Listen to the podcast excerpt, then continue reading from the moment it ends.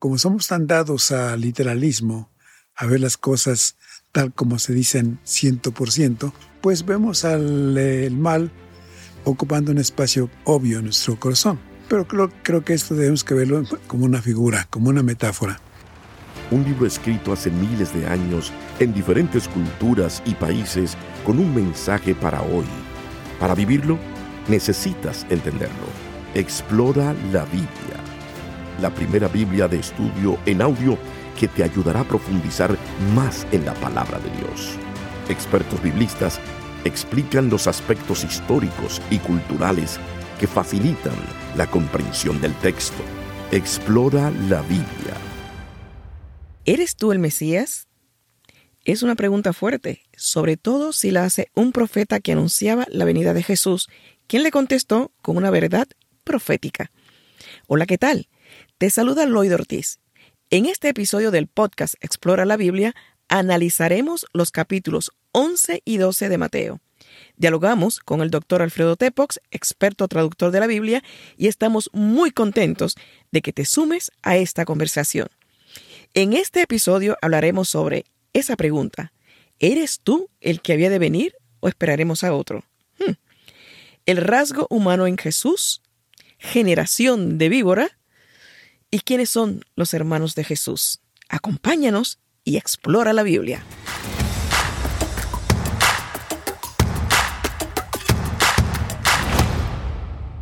En este episodio estaremos escuchando y comentando sobre los capítulos 11 y 12 del Evangelio según San Mateo. El capítulo 11 presenta algunas de las reacciones al ministerio de Jesús. Juan pregunta si Jesús es aquel que había de venir. Los habitantes de Corazín y Bethsaida no creyeron en él. También hay reacciones positivas. Cobradores de impuestos, personas de mala fama y personas sin instrucción encuentran descanso en Jesús. Este capítulo, juntamente con el capítulo 12, es importante para entender la parábola del sembrador que se narra posteriormente en el capítulo 13. ¿Qué podemos resaltar o tener en consideración al escuchar estos capítulos 11 y 12 de San Mateo, doctor Tepox?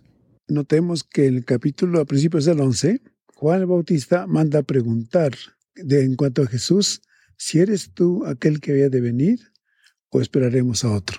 Esta frase, el que había de venir, en hebreo parece citar un fragmento del Salmo 118, cuando se habla bendito el que viene en el nombre del Señor. Este eh, frase, el que viene, estrictamente no significaría más que bienvenido. Es la frase que se le da a todo recién llegado, o a un lugar o a un hogar. Baruch bendito el que viene. Porque ellos no saben si será o no el Mesías que tiene ya enfrente de sí.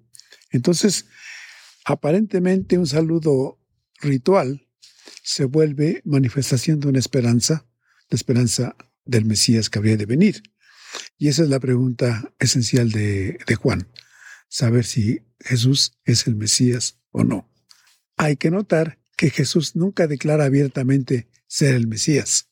Le da un tono de misterio a esa expectación.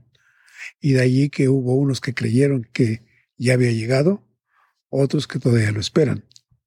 Entonces, dicho esto, entramos con lo que Jesús mismo habla respecto de Juan. Ahora cambia la dirección del discurso y Juan manda a preguntar quién es Jesús y Jesús va a hacer resaltar quién es Juan. Y Juan, para Jesús, es profeta, pero no solamente un profeta, es mayor a todos los profetas que ha habido en toda la línea histórica del pueblo de Israel. Jesús, dice Juan, es mayor. No ha habido otro hombre mayor que Juan en toda la historia. Eso es importante señalarlo. Y luego, una cosa que nos desconcierta, sin embargo, es desde los días de Juan del Bautista hasta ahora, el reino de los cielos sufre violencia y los violentos lo arrebatan. Aquí sí el Señor Jesús nos pone en aprietos.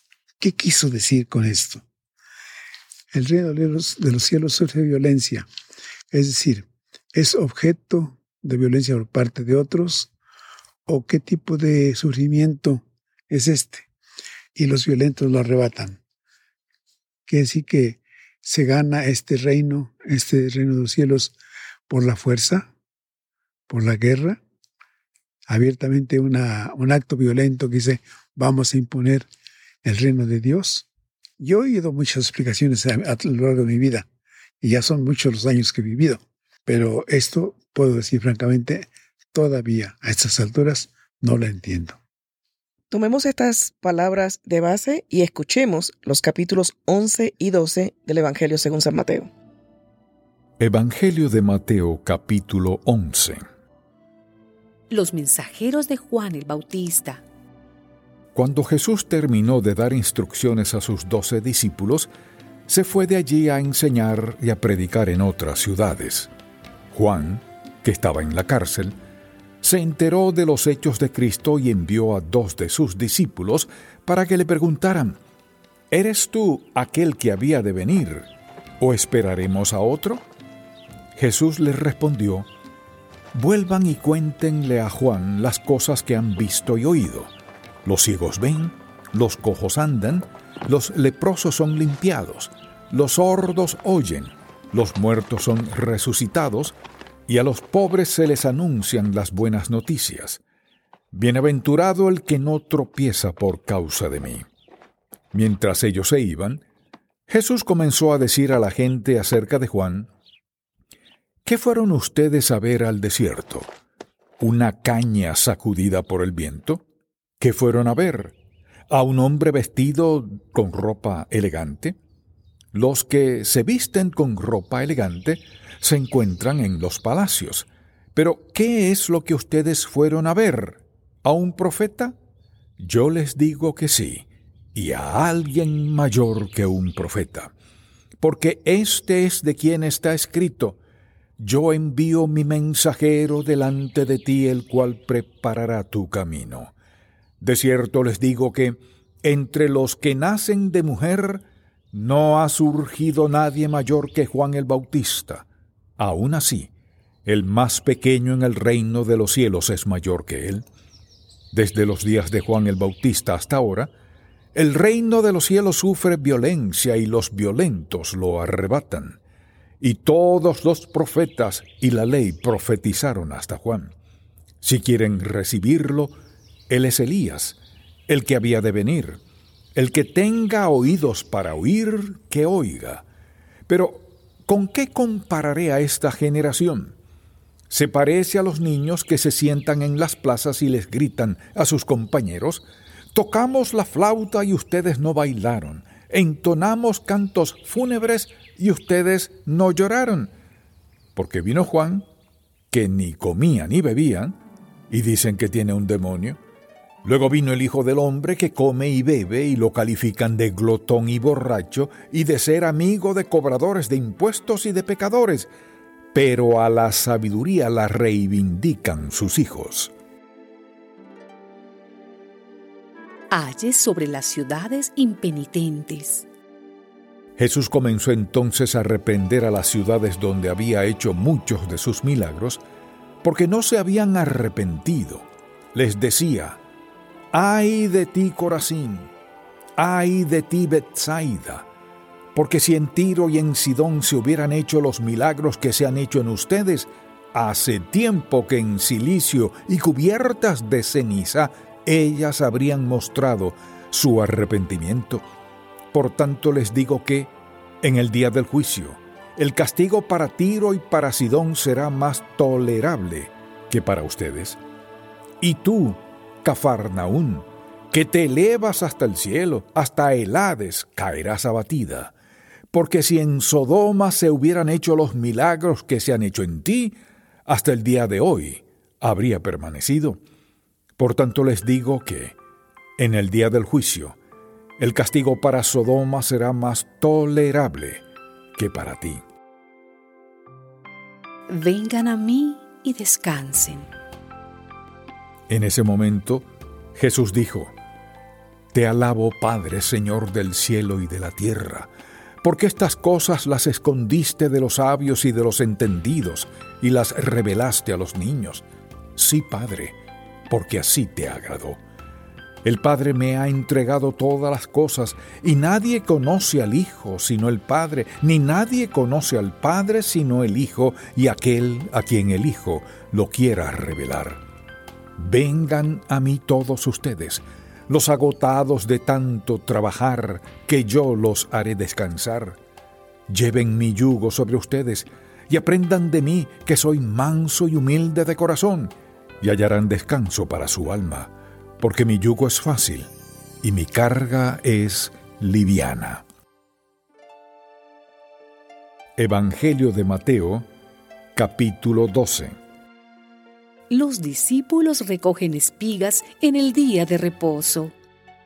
En aquel tiempo, al pasar Jesús por los sembrados en un día de reposo, sus discípulos tuvieron hambre y comenzaron a arrancar espigas y a comerlas. Cuando los fariseos vieron esto, le dijeron, fíjate, tus discípulos hacen lo que no está permitido hacer en el día de reposo. Pero él les dijo, ¿no han leído ustedes lo que hizo David cuando él y sus acompañantes tuvieron hambre?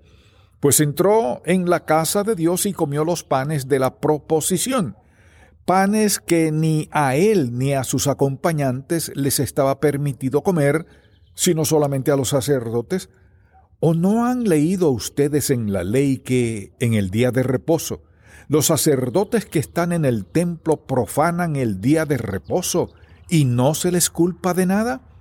Pues yo les digo que aquí está uno mayor que el templo. Si ustedes supieran lo que significa misericordia quiero y no sacrificio, no condenarían a los inocentes, porque el Hijo del Hombre es Señor del día de reposo el hombre de la mano atrofiada. Al salir de allí, Jesús fue a la sinagoga del lugar. Allí había un hombre que tenía atrofiada una mano. Para poder acusar a Jesús, algunos le preguntaron, ¿Está permitido sanar en el día de reposo? Él le respondió, ¿Quién de ustedes si tiene una oveja y ésta se cae en un hoyo en día de reposo, no va y la saca? y un hombre vale mucho más que una oveja. Por consiguiente, está permitido hacer el bien en los días de reposo. Entonces le dijo a aquel hombre, extiende tu mano. El hombre la extendió, y su mano le quedó tan sana como la otra. Pero los fariseos, en cuanto se fueron, conspiraron para matar a Jesús el siervo escogido. Cuando Jesús supo esto, se alejó de allí. Pero mucha gente lo siguió, y él los sanó a todos, aunque les encargaba con firmeza que no lo descubrieran, para que se cumpliera lo dicho por el profeta Isaías. Este es mi siervo a quien he escogido, mi amado, en quien se complace mi alma. Pondré mi espíritu sobre él, y a las naciones anunciará juicio no disputará ni gritará, ni nadie oirá su voz en las calles. No quebrará la caña cascada, ni apagará la mecha humeante hasta que haga triunfar la justicia. En su nombre esperarán las naciones. La blasfemia contra el Espíritu Santo. Un día, le llevaron a un endemoniado ciego y mudo y él lo sanó Así que el ciego y mudo podía ver y hablar. Toda la gente estaba atónita y decía, ¿será este el hijo de David? Los fariseos al oírlo decían, Este expulsa a los demonios por el poder de Belcebú, príncipe de los demonios. Pero Jesús, que sabía lo que ellos pensaban, les dijo, Todo reino dividido internamente acaba en la ruina. No hay casa o ciudad que permanezca si internamente está dividida. Así que, si Satanás expulsa a Satanás, se estará dividiendo a sí mismo. Y así, ¿cómo podrá permanecer su reino?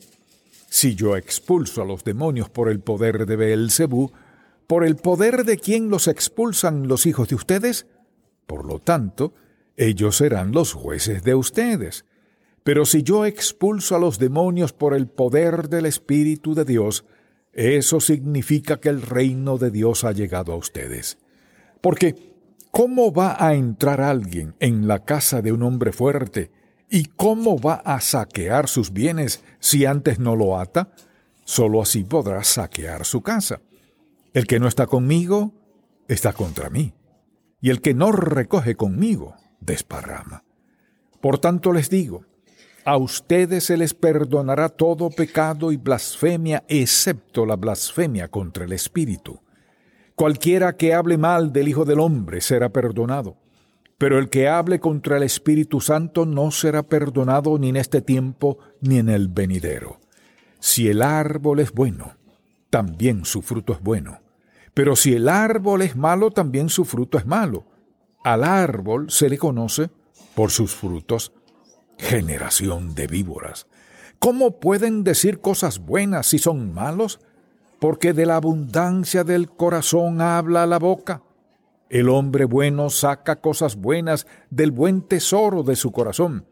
El hombre malo saca cosas malas de su mal tesoro.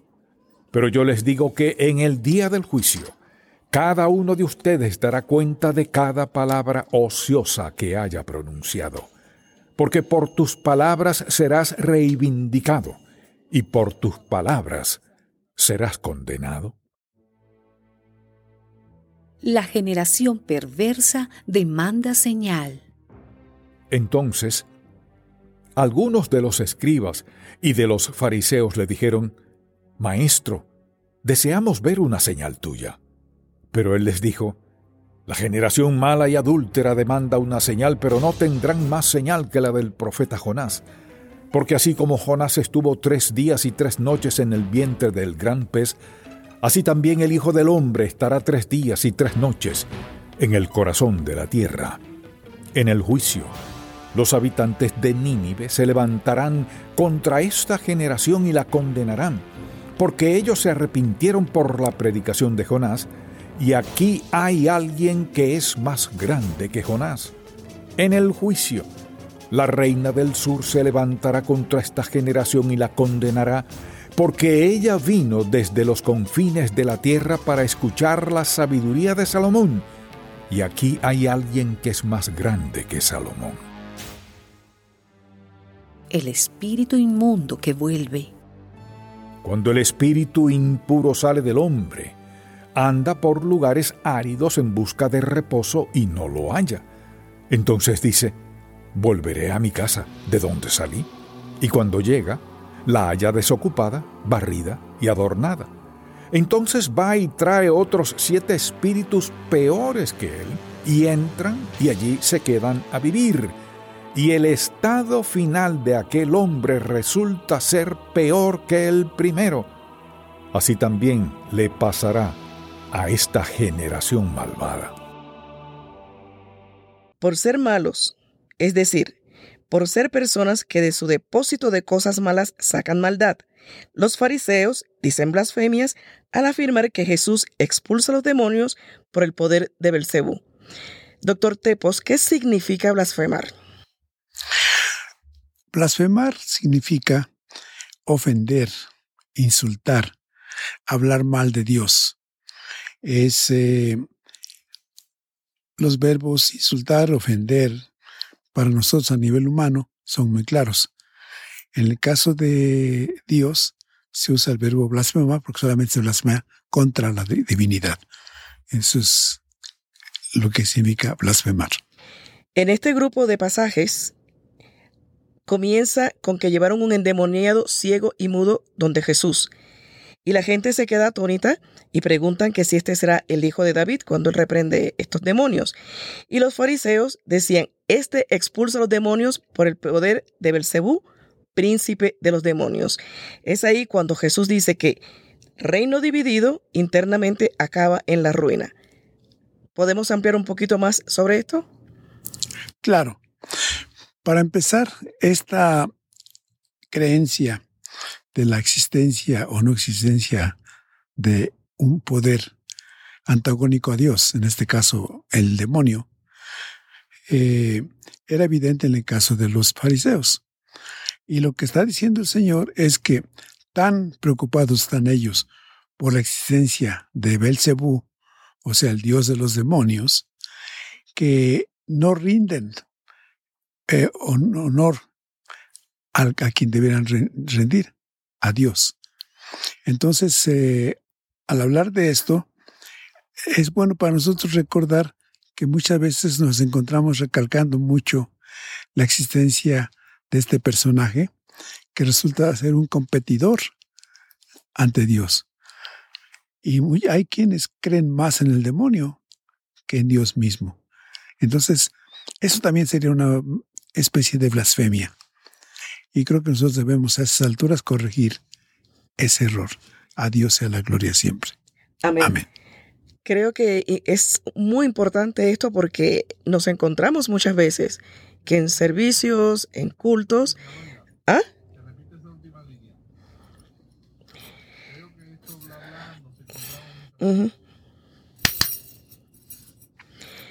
Creo que esto es muy importante resaltarlo.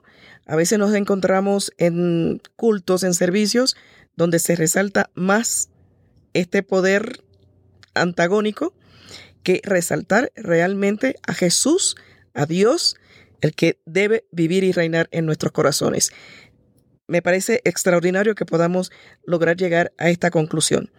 Hay otros versículos más adelante, como por ejemplo en el, versículo 34, que habla de generación de víboras. Sí. Eh, está un poquito enojado ahí, ¿no? Efectivamente, resulta interesante notar que pensamos nosotros que Jesús siempre hablaba tiernamente, con dulzura, eh, con propiedad, cuando en realidad olvidamos que Jesús era como nosotros, hombre. Esa es parte de nuestra fe en la encarnación de Dios en Jesús. Entonces, pensar que Él no fuera a llegar a ser violento con el lenguaje, eh, descuida un elemento, su característica, su carácter humano. Y generación de víboras no es ningún piropo, para los fariseos. Él estaba enojado. Eh, y tal vez lo dijo con este eufemismo, o sea, lo dijo bonito, para no decirlo con todas sus letras. Eran una generación de víboras.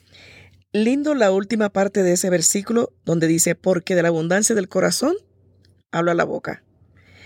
La repetimos muchas veces, ¿no? Pero eh, lo que encierra aquí es extraordinario.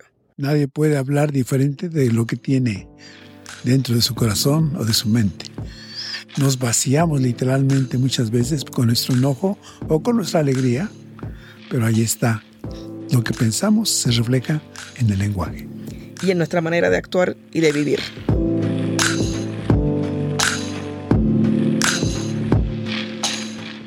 En el versículo 38 encontramos que le piden todavía una señal más a Jesús, ¿no?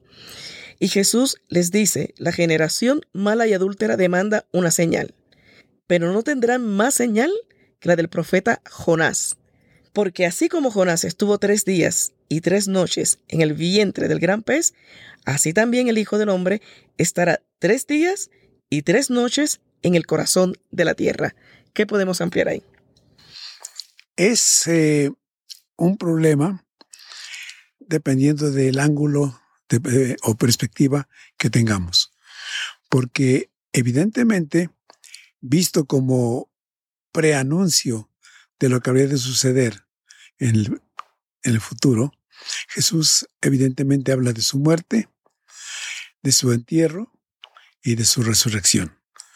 Y lo dice con una figura aludiendo a profeta Jonás, que como sabemos según el texto, fue tragado por un pez enorme y ahí estuvo tres días. Entonces ya anticipa Jesús que va a morir, va a ser enterrado, pero que va a volver a la vida, va a resucitar. Más adelante, en el versículo 43, habla nuevamente del espíritu impuro que sale del hombre, anda por lugares áridos en busca de reposo y no lo haya. Estamos aquí diciendo que o podemos entender que cuando dejamos espacios para que entre lo que no debe entrar, sucede este tipo de cosas, vuelve otra vez el corazón a llenarse de cosas impuras. Eh, de alguna manera metafórica, sí.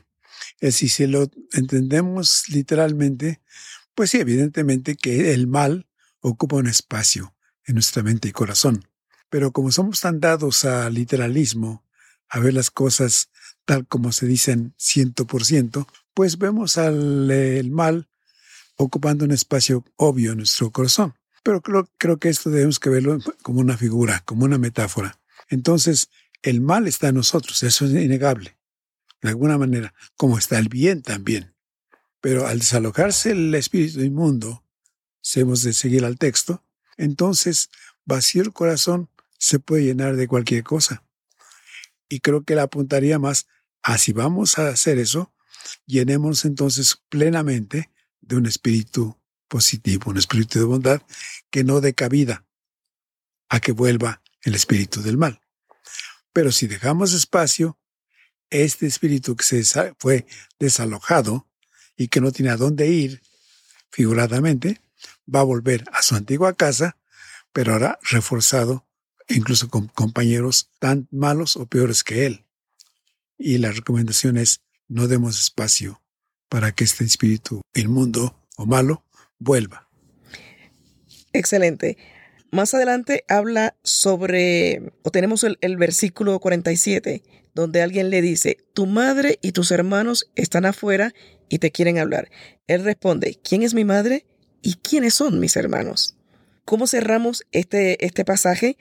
Porque ya ahí en el, en el versículo 50, Él nos dice, porque todos los que hacen la voluntad de mi Padre, que está en los cielos, son mis hermanos, mis hermanas y mi madre. Es una conclusión ahí un poco como que separando la parte terrenal y haciéndolo ya más amplio e inclusivo para todo el mundo. Ya usted lo ha dicho. Este pasaje, por, por supuesto, es polémico porque hay quienes piensan que Jesús fue hijo único y no hubo más hermanos y hermanas. También es cierto que en la mentalidad hebrea, que incluso pasa entre nosotros también, hermano puede ser hermano de sangre literalmente o figuradamente hermano, un compatriota, un compañero de trabajo, compañero de estudios. Y en ese sentido figurado es como entienden que se refiera a hermanos o hermanas físicos que compartían con María y José la misma familia. Lazo de sangre. Exactamente.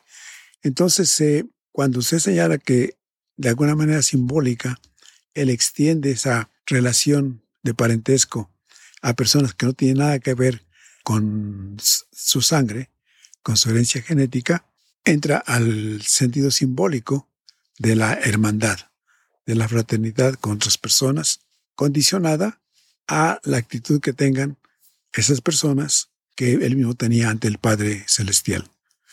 Él es hijo del Padre Celestial por cumplir con su voluntad y todo aquel que haga la voluntad del Padre es su hermano.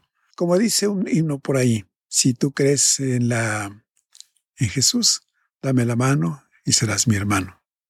No quiero añadir nada más a estas palabras. Así cerramos este episodio, no sin antes invitarles a que consulten la Reina Valera Contemporánea, edición de estudio en su formato impreso, pero más que todo que nos acompañen también en el siguiente episodio. Un libro escrito hace miles de años en diferentes culturas y países con un mensaje para hoy. Para vivirlo, necesitas entenderlo.